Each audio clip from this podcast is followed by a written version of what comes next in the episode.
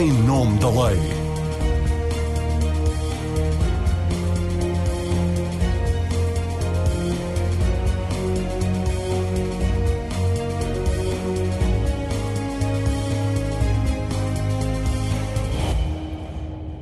Seja bem-vindo ao Em Nome da Lei. Eu sou a Marina Pimentel e tenho comigo à volta da mesa o bastonário da Ordem dos Advogados, Luís Menezes Leitão, o constitucionalista Paulo Otero, o doutorado em Direito e antigo assessor do Tribunal Constitucional Vitalino Canas e António Felipe, deputado do PCP, que faz parte da Comissão Permanente que ficará em funções a partir do dia em que a Assembleia da República for dissolvida pelo Presidente da República, o que deverá acontecer já na próxima sexta-feira. Vamos falar de novas restrições à nossa liberdade que o governo deve aprovar para a semana por causa do aumento dos casos do Covid. O número de positivos está a subir em todo o continente europeu e Portugal não é exceção, apesar de termos quase 90% da população vacinada. Há, no entanto, muitas dúvidas, levantadas sobretudo pelos constitucionalistas, sobre os poderes que tem o governo para impor o regresso do uso obrigatório de máscara na rua ou do teletrabalho, sem estar decretado o estado de emergência. Ora, essa é uma prerrogativa do Presidente da República que tem de ser aprovada pelos deputados e o, e o, Parlamento deverá ser dissolvido já no próximo dia 26. É este o modo para a conversa que vamos ter hoje no Em Nome da Lei. Seja bem-vindo. Agradeço também aos nossos convidados pela disponibilidade.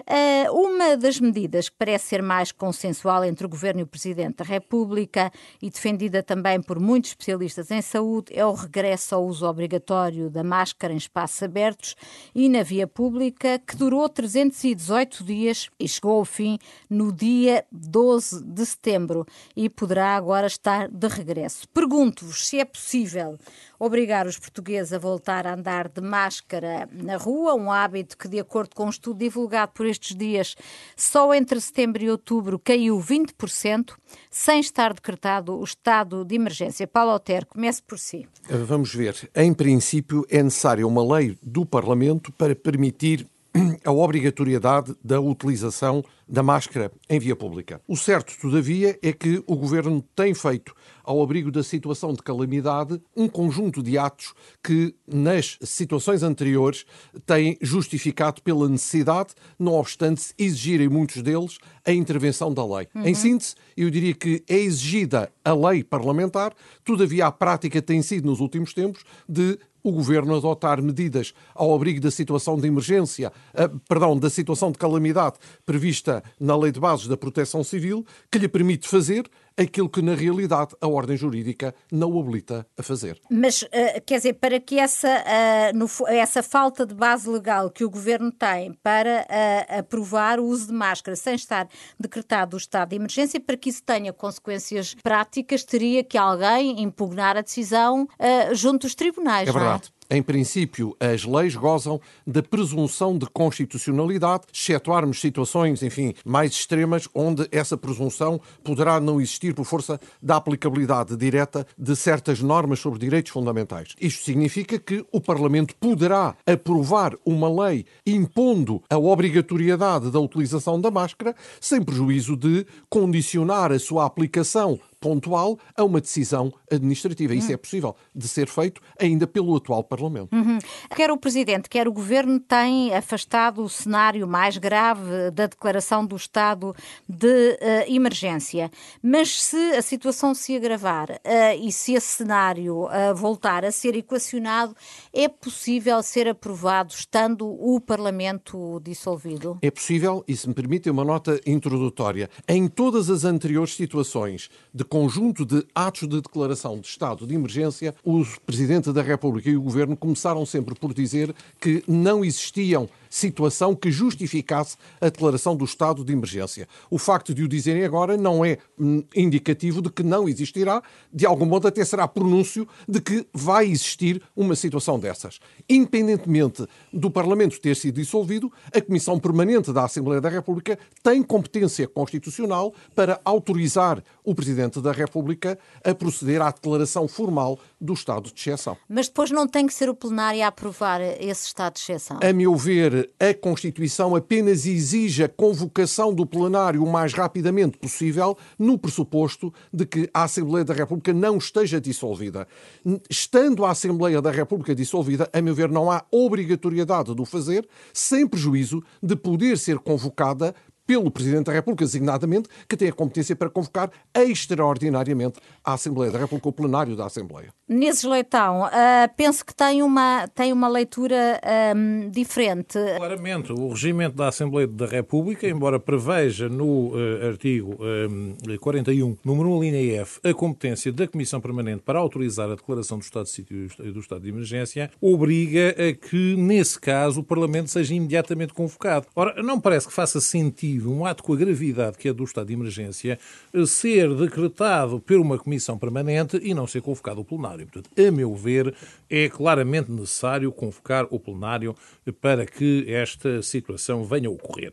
Eu também concordo e devo dizer que me parece que eh, é possível e até previsível que venha a ser decretado um estado de emergência, porque Uh, e devo dizer que nem me parece. Mas em que contexto? Como? No contexto de grande agravamento da pandemia é que já estamos a assistir, porque se daqui a pouco estivermos a assistir. Mas sem o Parlamento dissolvido, então o que está a não, sugerir. O Parlamento é... está dissolvido, mas é convocado para aprovar o estado de emergência. É o meu entendimento que vai ocorrer e acho que é provável e previsível, porque eh, neste momento a situação da pandemia está-se a agravar e a verdade é que eu devo dizer, eu prefiro que haja restrições de direitos fundamentais com o estado de emergência decretado do que nós andamos a viver num estado de exceção permanente, eh, considerando-se que isto é normal em termos constitucionais. E devo dizer também, desde já, eu tenho as maiores dúvidas, devo partilho, não parece que haja qualquer competência possível parlamentar, nem que se invoque uma lei de bases da, da proteção civil para permitir ao Governo tomar medidas que a Constituição diz que são da competência do Parlamento, embora tenha-se dito, o Parlamento tem olhado para o lado relativamente a resoluções do Conselho de Ministros que são totalmente restritivas dos direitos fundamentais e da sua própria competência, e não vi ninguém no Parlamento dizer alto lá, esta resolução do Conselho de Ministros está a invadir as nossas competências, e deveria ter havido a nosso ver, e devo dizer também que tenho muitas dúvidas quanto à justificação de medidas que foram tomadas. E uma delas é precisamente esse exemplo da lei da obrigação de uso máscara na rua. Uhum. Eu nunca vi ninguém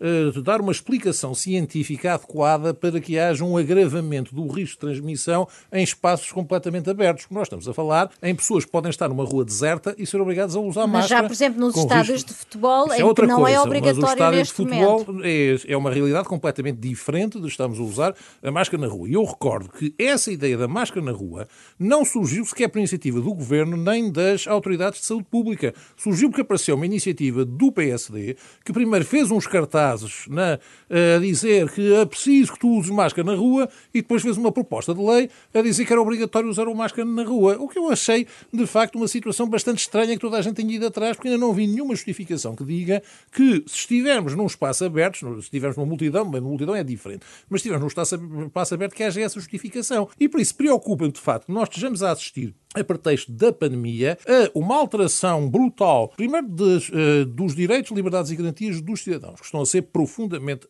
afetados, e, em segundo lugar, de uma alteração das competências dos órgãos de soberania, em que nenhum deles liga absolutamente nada ao que os outros estão a passar e até colocam questões constitucionais de haver de uma gravidade extrema. Por exemplo, o que se passou nos Açores, no início, quando foram decretadas quarentenas obrigatórias a quem quer que se deslocasse lá, deve-se dizer, a lei proíbe que se faça restrições entre o território nacional e as, e as regiões autónomas mas a verdade é que ninguém disse uma palavra sobre o assunto. O Primeiro-Ministro até veio dizer não aconselha deslocar aos Açores, não e ficam lá por esses 14 a Madeira dias. já anunciou Portanto, isto. De facto, isto teve que ser um habeas corpus posto por um advogado para acabar com isto. Portanto, isto, de facto, eu devo dizer que eu, eu espero é que a pandemia não acabe por matar efetivamente a nossa, o nosso Estado de Direito e a nossa Constituição, porque eu acho que corre o risco de ser a maior vítima desta pandemia. Isso é que me preocupa. António, António Felipe, eh, como é, que, como é que reage, quer aqui às críticas eh, relativamente aos partidos com representação parlamentar de alguma inércia quando o governo, sempre que o governo foi além daquilo que são os seus poderes e entrou nos poderes da Assembleia da República em matéria de medidas de combate à Covid,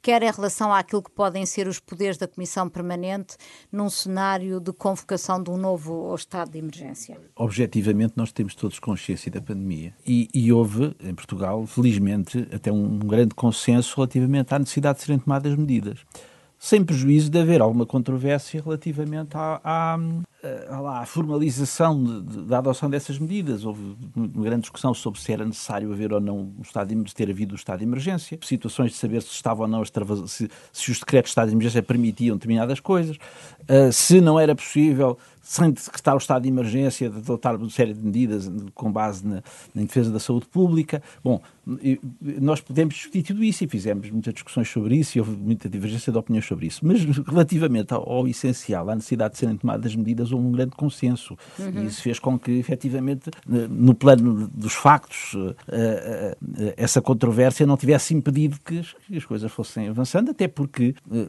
ao contrário do que aconteceu em outros países, felizmente entre nós, as situações de desacato, ou seja, situações de, de, de, que as pessoas se recusassem a usar máscaras, ou que, ou que não se verificou, uhum. felizmente. E, portanto, eu creio que aí as coisas funcionaram porque os portugueses tiveram um civismo muito grande, independentemente depois de se considerar se, se, se o estado de emergência justificava isto ou se era necessário ou não o estado de emergência.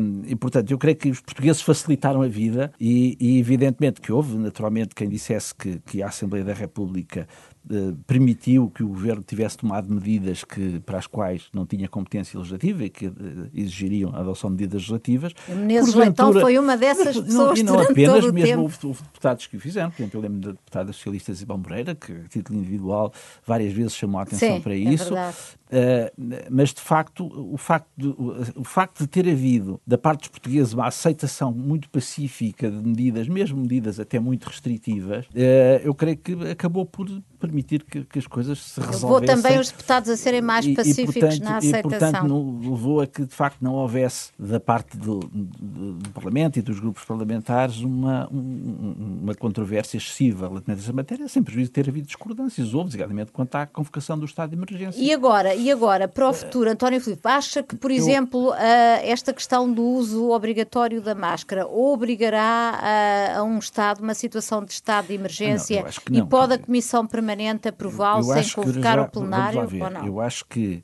acho que o estado de emergência é, só, só, só é eh, convocável, só é decretável no estado de calamidade pública. Eu acho que, apesar de ter havido um agravamento nas últimas semanas da situação, acho que estamos longe de poder considerar que há uma situação de calamidade pública. E, portanto, eu discordo, que, eu discordaria se houvesse uma, um, um, se fosse decretado o estado de emergência, se fossem desencadeados os mecanismos para declarar o estado de emergência, porque acho que ele não tem, de facto, na atual situação, a mínima justificação. Eu creio que foi o Presidente da República também já veio dizer que achava que não, e ainda bem, digo eu, porque acho que, que haveria aqui dificuldades relativamente ao estado de emergência com uma Assembleia dissolvida porque é evidente que a Comissão Permanente pode convocar o estado de emergência pode autorizar o Presidente da República a decretar o estado de emergência, eh, sendo que depois deveria convocar o plenário o mais, mais rapidamente, possível, possível, Mas o problema é saber se uma Assembleia dissolvida pode convocar-se a si própria, eh, o que é o problemático. Mas depois não é só isso, é que a lei do estado de emergência prevê um acompanhamento permanente da Assembleia da República, no mínimo quinzenal, e receber relatórios e discutir relatórios, ou seja, implica ter comissões a funcionar, a Comissão Permanente a funcionar. Ora bem, e, e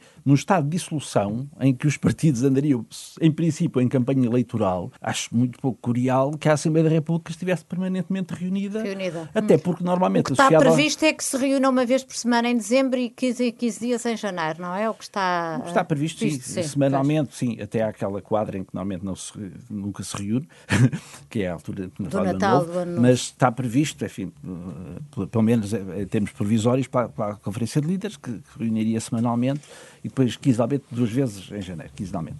Um, e, e, isso era incompatível com o acompanhamento de uma situação de estado de emergência. Até porque, normalmente, ao estado de emergência está associado um conjunto de diligências, de iniciativas legislativas, enfim, porque isso conduziria outra vez a situações eh, que, que porque passámos, ter que dar a justiça que depois é que é preciso dar, depois se as pessoas ficam layoff se não ficam, e portanto eu acho que felizmente, apesar de haver algum agravamento, estamos muito longe de uma situação que possa ser E acha que o Governo tem base pública. legal, sem a convocação de estado de emergência, para aprovar uh, o regresso do uso da máscara no, no, espaço público, nem em espaços abertos?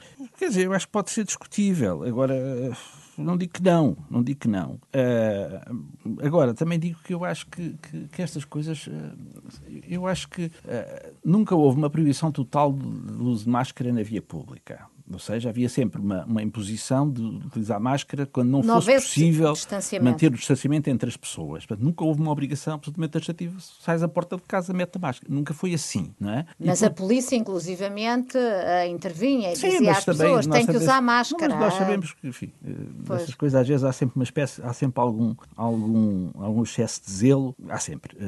Uh, mas creio também que houve da parte das pessoas uma consciência grande uhum. e, portanto e normalmente se havia alguém que por exemplo no transporte público ou numa situação de, em que houvesse maior contacto das pessoas a, a dar sem máscara eh, enfim, a censura social sobre isso fazia com que as pessoas usassem a máscara. Creio que houve várias situações dessas em que as pessoas que se recusavam a usar a máscara eh, acabavam por ter, ter de o fazer até por imposição das pessoas com quem conviviam e, portanto eu creio que será possível eu, eu se fosse governo não avançaria para uma situação de, de, de proibição, de, de, imposição de utilização de máscara em qualquer circunstância na rua, até porque isso, pela controvérsia jurídica que isso ia eh, suscitar, é preferível haver uma fortíssima recomendação. São uma linha mais e apelar soft. às pessoas para que elas, enfim, elas próprias se autorregulem nessa matéria. Vitalino Canas quer lançar mais achas para a fogueira da controvérsia sobre esta questão do uso da máscara e da convocação ou não de estado de emergência e que condições tem uma Assembleia dissolvida de, de o fazer? Querer lançar mais achas, não quero, porque eu acho que nós estamos a deixar, talvez, aqui a opinião pública ainda mais confusa do que eventualmente estaria. E isso deve-se a uma circunstância, é que estamos a enfrentar muitas situações novas, enfrentámos muitas situações novas nos últimos meses, eh, mas continuamos a não ter clareza em relação a algumas dessas situações e já poderíamos tê-la se tivesse havido uma clarificação da lei. Deixe-me só começar, talvez, aqui pela questão. Há duas questões que eu gostaria de focar, mas começando pela questão de saber se é possível haver a declaração do estado de emergência depois da dissolução da Assembleia da República. Já ouvimos dizer o Presidente da República que sim, que é possível. O professor Paulo Altero aqui também expressou essa opinião. Aqui o António Filipe pareceu um bocadinho mais duvidoso em relação a isso. Eu também tenho dúvidas, mas uh, acho que não pode e por dois tipos de argumentos. Um argumento de ordem teleológica, como diriam os juristas, e outro de ordem sistemática. De ordem teleológica, a Constituição proíbe, no artigo 172, número 1, proíbe a dissolução da Assembleia da República eh, na vigência do estado de sítio ou do estado de emergência. Porquê é que faz essa proibição? Porque pretende garantir que a Assembleia da República acompanhe esse momento particularmente grave que é a existência do estado de sítio ou do estado de emergência. Ora, isso também é necessário quando a Assembleia da República já está dissolvida e não é possível, portanto, eh, garantir essa eh, permanência do acompanhamento por parte da Assembleia da República se se decretar o estado de emergência depois da dissolução. Ou seja, é verdade que a Constituição só proíbe uh, a dissolução da Assembleia da República na vigência do estado de emergência, mas também acho que a Constituição, do ponto de vista do espírito daquela norma, também proíbe implicitamente que haja primeiro a dissolução e depois ainda por cima sabendo-se que se calhar é, tem de haver, e depois a declaração do estado de emergência. Para além disso, hum, eh, já se falou aqui dessa norma, existe realmente a possibilidade da Comissão Permanente eh, eh, autorizar eh, o, a declaração do estado de emergência ou do estado de sítio e depois convocar logo que possível o plenário para a ratificação, só que essa é uma impossibilidade da Assembleia da República dissolvida. A Comissão Permanente não pode convocar nem logo possível, nem um mês mais tarde, nem dois meses mais tarde, porque por isso simplesmente o que vai acontecer é que essa Comissão Permanente vai ser substituída por outra Comissão Permanente numa nova legislatura que se vai iniciar depois das eleições. E isso é um argumento de ordem sistemática. Portanto, claramente a Constituição mostra aí que quando permite uh, que seja a Comissão Permanente a autorizar uh, a declaração do estado de sítio ou do estado de emergência, na perspectiva de que depois irá convocar logo que possível o plenário, está a pensar nas situações em que a Assembleia da República não está dissolvida e vai ser possível mais tarde ou mais cedo convocar o plenário. Portanto, esse é o argumento de ordem sistemática. Em relação à questão das máscaras, também vejo aqui alguma, uh, alguma flexibilidade também relacionada com a circunstância de isto ter sido uma medida bem aceita pela população em geral. Mas a verdade, a verdade é que para essa restrição ou essa interferência aos direitos das pessoas, direitos, liberdades e garantias da, das pessoas,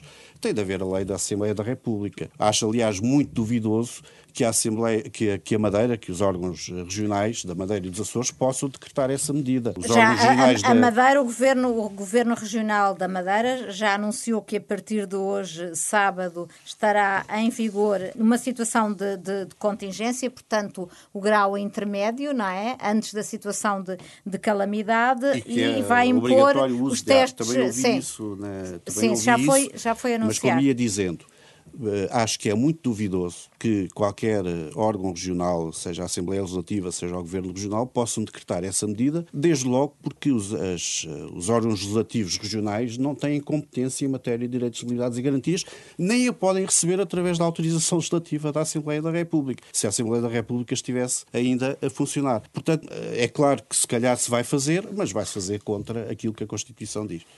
Paulo Otero concorda que, que o Governo Regional não tem poderes para tomar estas, estas medidas? Concordo até por duas razões é que nem sequer a Assembleia Legislativa da região autónoma teria competência sobre essa matéria Exatamente. e é o único órgão com competência legislativa. É matéria reservada aos órgãos de soberania e, dentro dos órgãos de soberania, ao Parlamento, ou pelo menos com intervenção obrigatória do Parlamento. Se não tem o órgão representativo com competência legislativa na região autónoma, por maioria de razão, não tem o Governo Regional.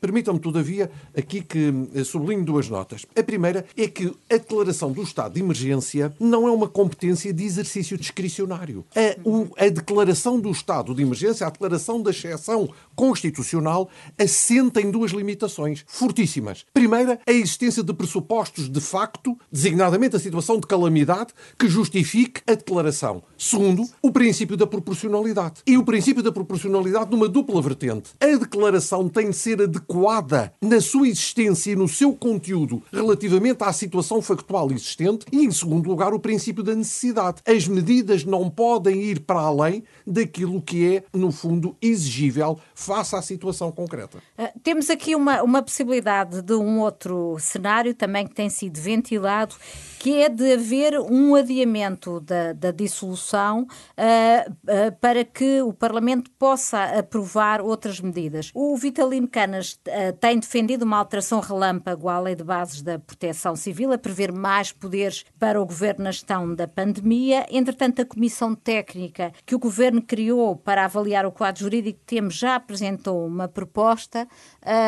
eventualmente haverá tempo para esta mudança da lei ainda vir a ser aprovada. Nesse caso, teríamos que ter um adiamento das, das eleições. O que é que acham deste, deste cenário? Uh, é plausível nesta altura do campeonato? Havendo, havendo articulação eh, entre os órgãos de soberania que têm alguma influência no, na tramitação do processo legislativo, isso é possível. Portanto, se houver concertação entre a Assembleia da República, o Governo e o Presidente da República, e o Presidente da República já disse que estava disponível para acolher esse tipo de medidas, é possível haver um processo relâmpago. Aliás, recordo-me que eh, em março de 2020, quando, foi, quando houve necessidade de lançar algumas medidas ainda antes uh, da declaração do estado de emergência, o Parlamento agiu com toda a celeridade e conseguiu aprovar algumas medidas que depois vieram ser absorvidas através do decreto de declaração do estado de, de emergência. Portanto, isso seria possível, não sei se é necessário haver esse prolongamento, mas eu diria, eu diria eh, que nas circunstâncias em que nos encontramos,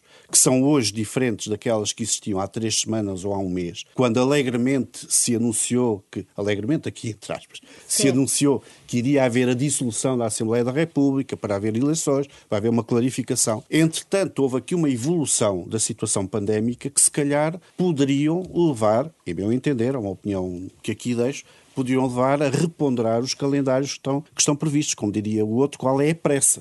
Não, não temos pressa nenhuma para ter eleições no dia 26 ou o que for de, de, de janeiro. Podem ser 15 dias Mas, depois. E tanto o Primeiro-Ministro como o líder do principal partido parece que têm pressa. Não, não, não estamos aqui não. a falar desse assunto, também poderemos falar, falar dele aqui a bocadinho. Portanto, eu diria que desta altura, se calhar, eh, poderia ser útil eh, reponderar-se essa calendarização para dar um bocadinho mais de tempo à Assembleia da República e até para se ver se é necessário ou não declarar o estado de, de emergência. Menezes Leitão, o que é que pensa sobre, penso, sobre esta questão? Penso que seria uma medida perfeitamente absurda. Nós temos que ter algum cuidado relativamente à atuação dos órgãos de soberania e à imagem que damos perante os cidadãos. Não pode o Presidente da República República fazer uma comunicação solene a marcar as eleições para 30 de janeiro e eh, fazer eh, a seguir o anúncio da dissolução da Assembleia da República daí a dias em consequência da data das eleições que marcou, porque no fundo ele anunciou a data das eleições e fez o calendário parlamentar a essa data, e depois, de um momento para o outro, vimos dizer que não, afinal,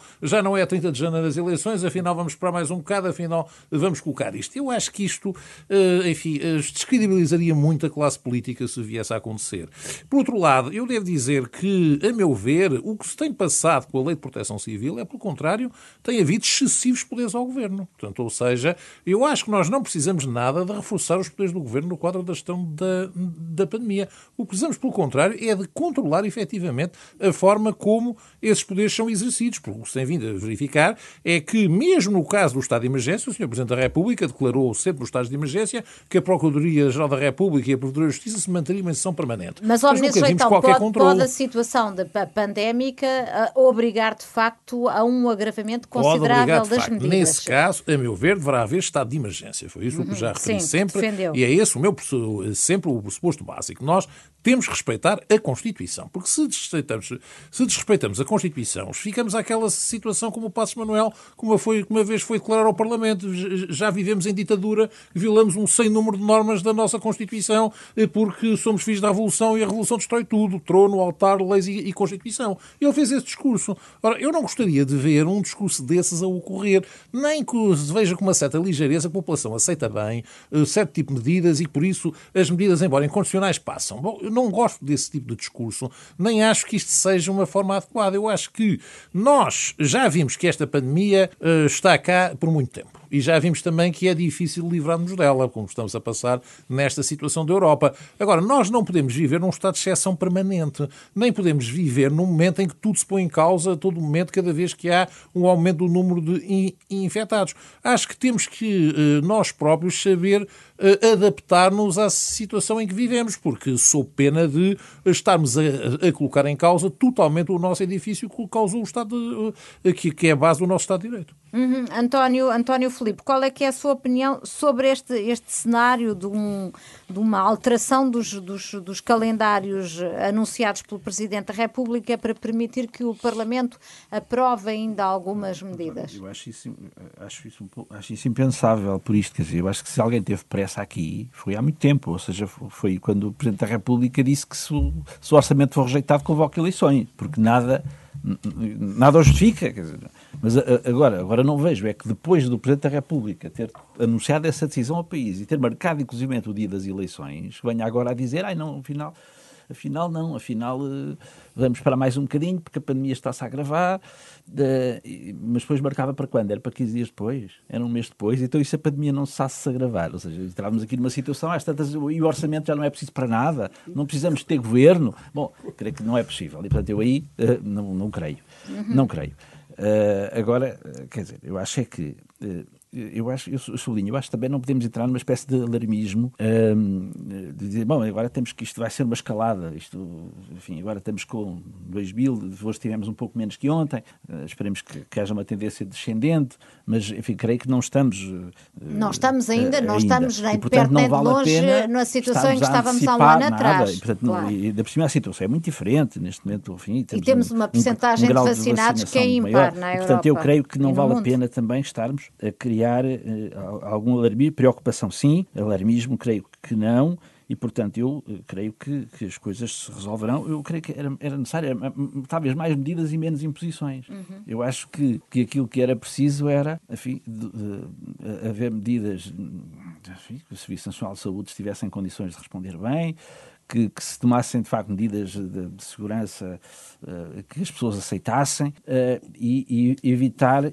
imposições. Hum. Eu acho que a imposição até do, porque, do teletrabalho obrigatório, por ver, exemplo. Por exemplo, até que porque vamos lá ver, eu, eu acho que, que este o, o, tempo que temos de pandemia e o facto de termos tido imposições muito drásticas e com consequências muito negativas na altura, felizmente agora estão mais mitigadas, mas gerou um grande cansaço das pessoas. E eu não sei se as as pessoas a, medidas drásticas e impositivas se reagiriam de uma forma tão pacífica como reagiram há um ano e meio atrás. Uhum. E, portanto, eu aconselharia muita prudência relativamente a tomar medidas drásticas e lesivas de direitos e, portanto, eu creio que já não, as coisas já não seriam assim tão pacíficas e, portanto, eu acho que é de evitar. E, portanto, acho que, que deveríamos procurar que, que, que, houvesse medidas de apoio, uh, que, que, houvesse uh, critérios relativamente à realização de iniciativas que as pessoas cumprissem voluntariamente. Eu acho que agora impunha-se mais um, um apelo à, ao civismo e, à, e à, ao sentido de responsabilidade das pessoas mas do as, que propriamente avançar com medidas que eu creio que já apoio, não seriam as, dificilmente aceitáveis. Mas as medidas de apoio também estarão muito condicionadas porque vamos viver duodécimos, não é? O orçamento para o próximo ano foi chumbado, em duodécimos há condições mas, mas para, para apoiar 2000, as empresas décimos de 2021 uh, eh, são melhores do que aqueles que tivemos em anteriores, em 2020. E, e, não vamos ficar eternamente sem orçamento. Por isso é que é preciso fazer eleições. Ou seja, a menos que não tivesse havido dissolução, não tivesse sido anunciada e, e, este, e o atual governo, nos termos da lei, apresentasse uma nova proposta de orçamento de Estado. Uhum. Aí tudo bem, não é? Agora, eh, obviamente que convocadas as eleições, vamos esperar que ra rapidamente, após dia 30 de janeiro, que se forme um governo e que apresente rapidamente à Assembleia da República um orçamento. Porque nós, em situações normais, já tivemos orçamentos em abril, entrar em vigor em abril, em situações normais. Uhum. Não é? E, portanto, nada nos diz que em abril não possamos ter eh, um orçamento de Estado aprovado. Espero eu que seja bom, mas, Queria... mas isso o futuro dirá. Uhum. Queria agora ouvi-los sobre outras das medidas que estão uh, em cima da mesa e em que condições é que podem ser aprovadas. Uh, a obrigatoriedade do regresso ao teletrabalho e também o reforço de controle das fronteiras, que é uma medida que também está a ser equacionada. Ninguém entrará sem mostrar certificado de vacinação ou teste negativo. Foi uma medida admitida pelo líder do grupo parlamentar do PS, como sabemos, faz parte do núcleo político de António Costa. Paulo Otero, o que é que pensa? Eu sei que queria intervir há pouco, Muito mas pedi-lhe para começar por responder estas questões uh, que lhe coloquei agora e, eventualmente, depois acrescentar agora, o, o que tinha em mente. Eu diria o seguinte: nós temos que desdramatizar. E temos que desdramatizar por várias razões. Em primeiro lugar, porque é possível a realização de eleições num cenário de pandemia sem qualquer necessidade das mesmas serem adiadas. Exemplo, ainda este ano, a quando da eleição presidencial, nós estávamos num cenário de pandemia.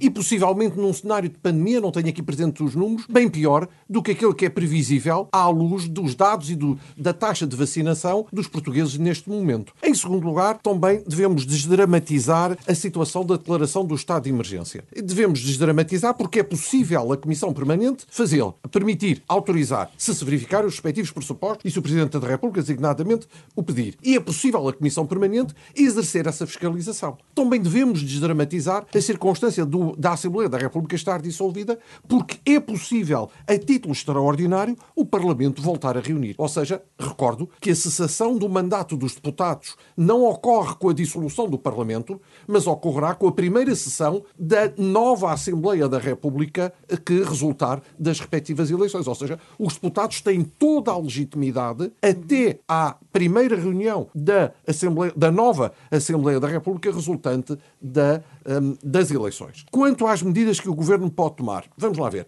Nós estamos habituados infelizmente, mas estamos habituados a que nas últimas, eh, nos últimos meses, desde fevereiro de 2000 e 20, o Governo tenha adotado muitas medidas por via de decreto, isto é, por via do exercício da função administrativa, que materialmente só as podia tomar por via legislativa. Dirão, ah, mas isso era porque estávamos numa situação de necessidade justificativa. É verdade, mas existia Parlamento. De algum modo, o Parlamento autodemitiu-se ao longo destes meses de exercer a sua competência legislativa e, por vezes, até estimulado, há que o dizer, com o próprio objeto, os termos da formulação do decreto presidencial que declara ou que declarou o estado de emergência, que muitas vezes funcionou como verdadeira lei da autorização legislativa indevida ao governo. Ora, o Presidente da República não tem competência para autorizar o governo a legislar em matéria do Parlamento, nem durante o período de exceção constitucional é possível modificar as regras de competência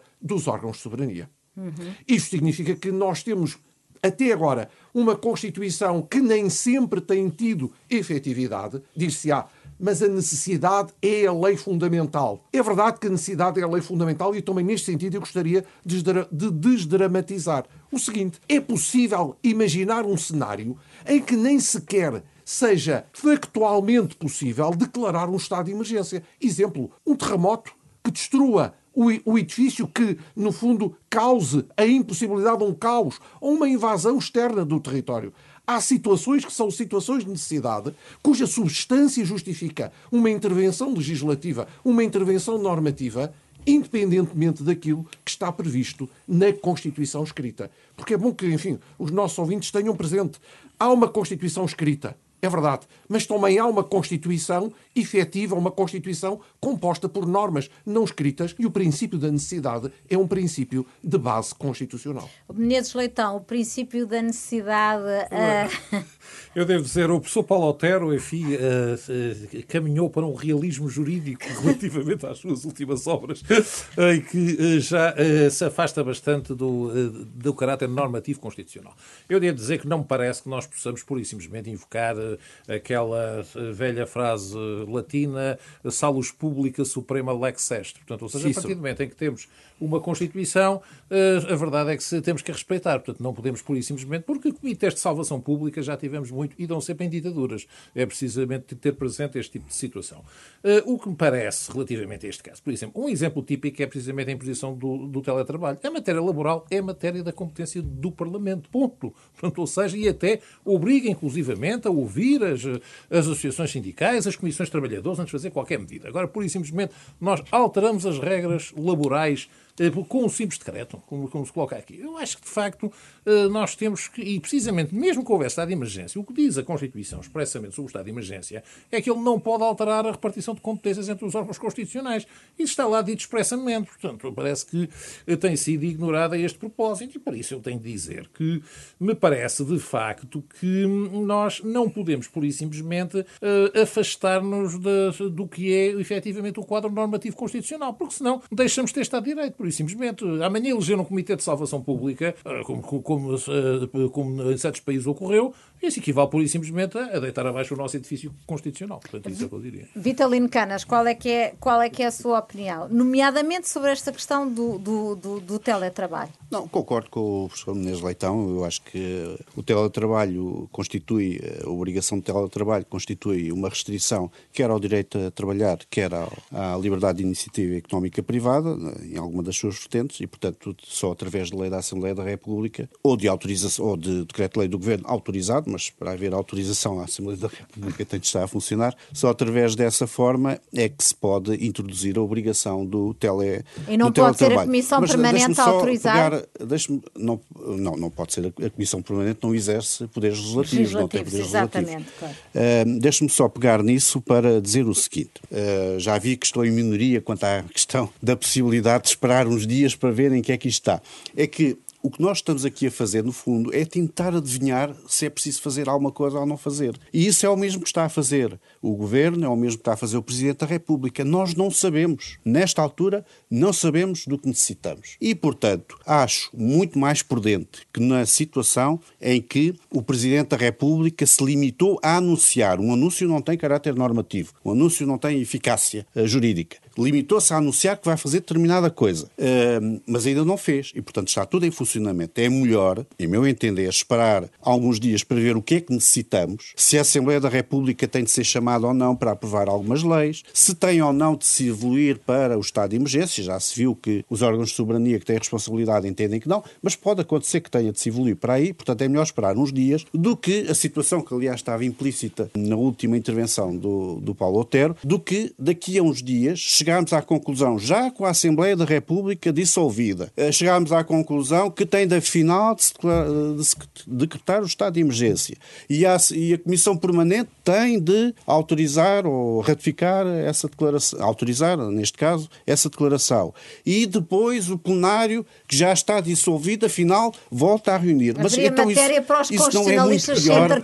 Isso não é muito anos. pior, não é muito pior do que nós desrespeitar o próprio autor do anúncio desrespeitar-se a si e esse anúncio e esperar uns dias do que estar a entrar nesta atrapalhada tremenda daqui a duas, três, quatro semanas em que precisamos de instrumentos e não temos possibilidade para eles serem aprovados? Eu acho que sim. António, António Felipe, uh, já se pronunciou sobre esta questão. Eu pedi-lhe que se pronunciasse sobre, sobre o, o, a questão do teletrabalho, sobre a possibilidade do. Acabou de ser aprovada uma legislação nova sobre o teletrabalho que limita bastante a possibilidade do recurso ao teletrabalho, que, que a condiciona e que a regula, uh, bem ou mal, enfim, porquanto a mim tem muitas insuficiências, mas estará em vias de, de ser enviada para promulgação. Presidente da República e, portanto, não estou a ver que a Assembleia da República acaba de aprovar uma lei sobre teletrabalho e depois nós dizemos, não, isto agora não vale, porque não vale porque... Porque há um estado, mas há um estado de necessidade? Não vai porque, porque isto agora está um pouco mais grave do que estava há um mês atrás, quer dizer, eu não, não creio que não.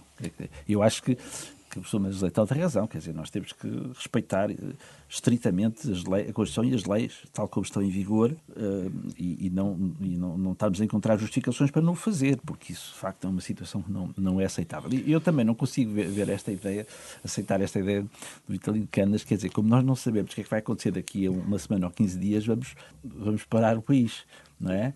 Vamos não, parar não o país. Isso, não, mas acaba por disse ser. para parar uma é decisão assim, tá bem, anunciada e eu, eu sei lá, e, eu, e se as coisas daqui, se as coisas daqui a seis meses, vamos lá, enfim, vamos bater a madeira, mas se daqui a seis meses as coisas estiverem, ainda estiverem, nós vamos estar sempre à espera de que Sim, mas não temos é nada pior do que o estado de emergência, nós não é? Não, em termos de chapéu. O que nós temos que fazer é, é garantir as melhores condições para que aquilo que está decidido se cumpra, para que as eleições se realizem e, e haja um novo governo e, e, e haja, e, as, e, as, e as instituições possam continuar a funcionar normalmente. Quer dizer, eu acho que não, não podemos estar também a criar uma espécie de cenário de alarmismo, alarmismo constitucional de que isto daqui a uma semana pode estar pior do que hoje e daqui a 15 dias pode estar pior do que, do, do que daqui a uma semana e, e, e então, e, então nós vamos sempre adiante sistematicamente as decisões e as coisas não, não funcionam e vamos ficar sem governo e vamos ficar tá, sem orçamento. Está claro, ficar, está não, claro, não António Portanto, eu acho que as coisas têm que funcionar. Paulo Otero, uh, uh, diga rápido que eu ainda queria ouvir-vos aqui só sobre um, um, ponto. Muito rápido. O Sr. António Filipe há pouco suscitou um problema que tem, a meu ver, grande relevância jurídica, que é saber, a propósito da máscara, se poderia não ser obrigatório, mas uma mera recomendação. E o problema jurídico é este. Norma de competência habilita apenas a prática de atos que impõem obrigações, isto é, a emanação de normas imperativas, ou o soft law, as meras recomendações, também têm de obedecer às regras de competência. É um problema jurídico muito interessante. Muito interessante. No fundo, significa isto. O governo impor a utilização da máscara tem de ser por via legislativa parlamentar, mas se for uma recomendação, poderá ser feita através de decreto? E então, Tenho grandes dúvidas. Cuide jurídico. A meu ver, não, eu acho que, a eu acho que, eu acho que a recomendação basta ser feita através da comunicação social. É ainda mais Não sei, isso aí só anúncio no jornal. Não precisa de competência nenhuma. Só uma última questão e queria dar uma volta à mesa.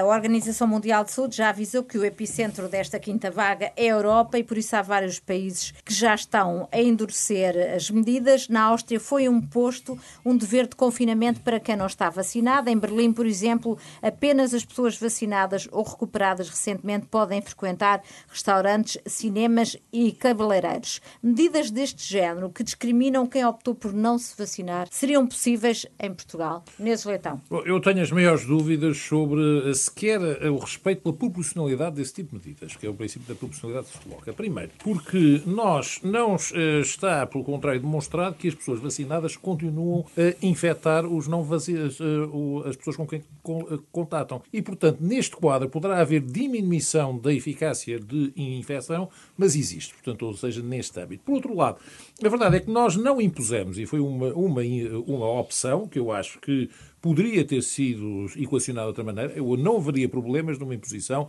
de uma vacinação obrigatória, designadamente com uma sanção, com uma coima, neste quadro. Agora, estamos a criar uma espécie de morte civil para quem não se vacinou, perante uma vacinação que só indiretamente é obrigatória, porque eu, aliás, lembro perfeitamente neste programa ter dito já existia vacinação obrigatória quando nós estamos a controlar todo este tipo de situação. Eu acho que isto é uma discriminação bastante preocupante. E devo dizer, a ideia de uma pessoa, por não estar vacinada, não poder entrar em sítio nenhum, nem sequer com máscara, estar fechado em casa, sujeito a confinamento, eh, devo dizer que a mim me preocupa bastante em termos de proporcionalidade. Paulo Otero. Tenho algumas dúvidas que não seja admissível, porque no fundo há factualmente uma situação diferente entre os vacinados e os não vacinados, ao abrigo do princípio da liberdade de que ninguém é obrigado a vacinar-se. E nesse sentido é uma forma de limitar direitos em nome da saúde pública. Mas queria sublinhar que podem existir situações eh, de veras complicadas uh, sobre a execução dessa medida, de uma tal medida, por exemplo, com os efeitos em termos de escolas. O que é que sucede aos filhos de, ou aos pais, sendo professores, numa situação dessas? Uhum. E como é, que vão, como é que vai funcionar o sistema educativo num cenário desses? Ou o sistema de saúde? por exemplo, num sistema desses. Isto é, a medida não me parece à partida, desde naturalmente que respeito as, a, todas as envolvências do princípio da proporcionalidade, não me parece que viola o princípio da igualdade, mas pode ter efeitos devastadores na sua aplicação prática. António Filipe, qual é a sua opinião? Eu acho que há aqui duas coisas diferentes. Uma é a questão da obrigatoriedade da vacinação e outra coisa é a possibilidade de haver limitações estabelecidas a,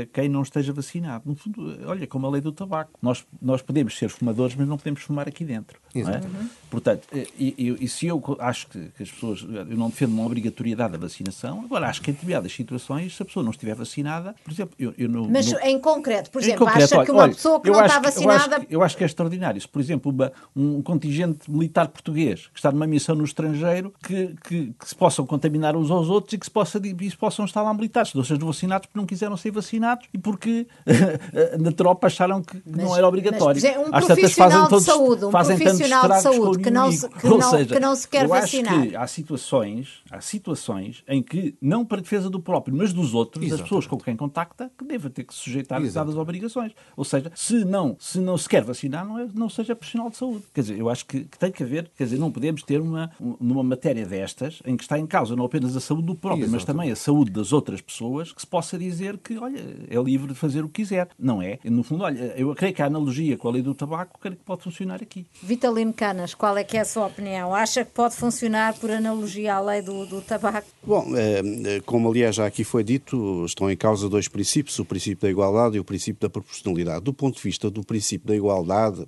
eu creio que existe aqui um critério diferenciador razoável entre as pessoas que estão vacinadas e as pessoas que não estão vacinadas. E, portanto, eventualmente encontrar-se-á um critério com alguma razoabilidade que salvará essa medida à luz do princípio da igualdade.